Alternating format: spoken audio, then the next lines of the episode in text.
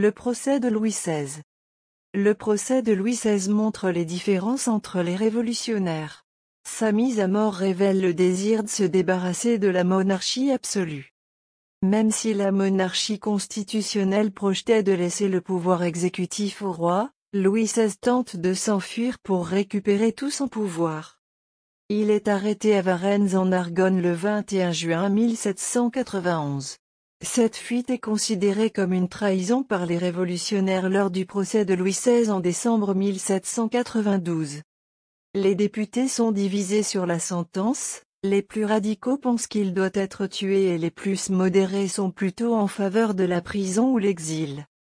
Louis XVI est, au final, guillotiné le 21 janvier 1793. Sa mort est estimée comme nécessaire par la plupart des députés. Robespierre déclare, Louis doit mourir, parce qu'il faut que la patrie vive.